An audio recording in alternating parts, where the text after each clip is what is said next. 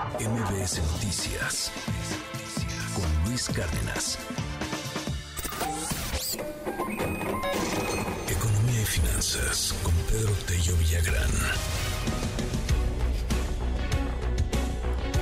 Querido Pedro Tello, ¿cómo estás? Muy buen día, muy buen miércoles.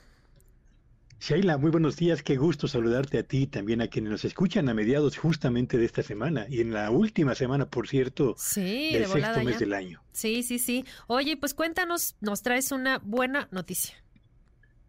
Sí, sin duda alguna. Fíjate que se reportó el día de ayer por parte del INEGI el comportamiento de las exportaciones y las importaciones que México realiza con el resto del mundo durante el mes de mayo.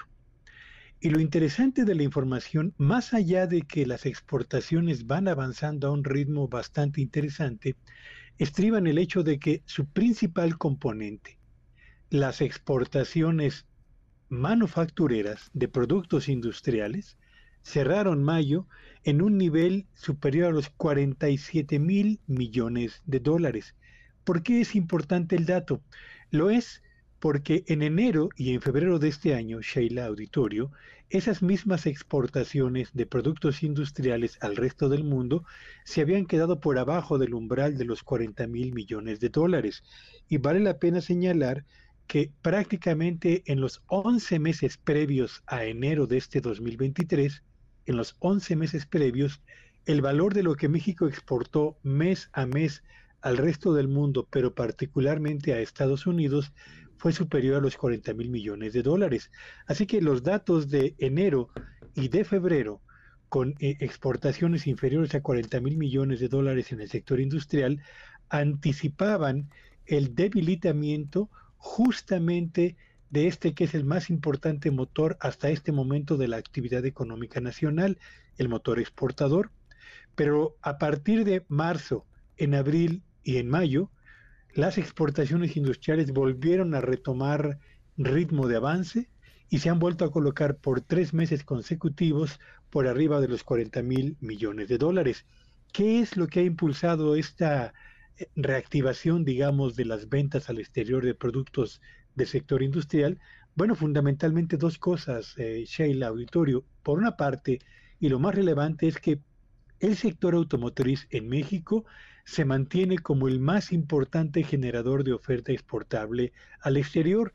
De hecho, la tercera parte de las divisas que ingresan a México por concepto de exportaciones industriales provienen fundamentalmente de la industria automotriz, pero no es la única.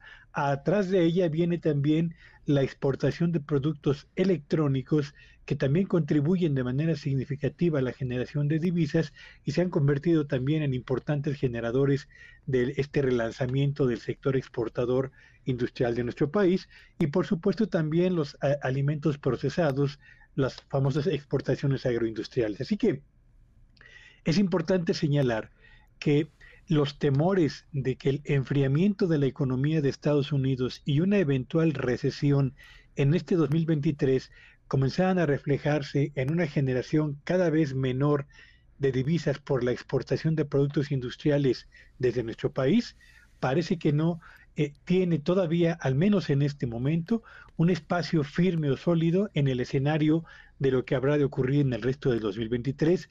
Las señales que provienen de la economía de Estados Unidos no anticipan el advenimiento de una recesión y si esta llega a ocurrir, buena parte de los analistas consideran que será una recesión de corta duración y no será tan profunda como lo que se pensaba hace unos cuantos meses. Así que enhorabuena, porque el motor exportador mexicano y particularmente el de la actividad industrial está funcionando apropiadamente y eso significa, desde luego, un mayor crecimiento para las empresas exportadoras, mayor consumo de productos, piezas, partes y componentes para sus proveedores y desde luego mantenimiento y aún más, y, todavía yo diría mejor, creación de más empleos justamente en esta que es la turbina más importante de la economía mexicana, que es el, el sector exportador, Sheila. Pues muy buena, muy buena noticia y pues a la expectativa también de lo que ocurre en los Estados Unidos y bueno, pues ya ahí está el, la información, el pronóstico. Por lo pronto, Pedro, te agradezco mucho tu, eh, tu comentario como siempre y recuérdanos por favor tus redes sociales. Síganme en Twitter en arroba Petillo Villagrán y que tengan un espléndido miércoles. MBS Noticias con Luis Cárdenas.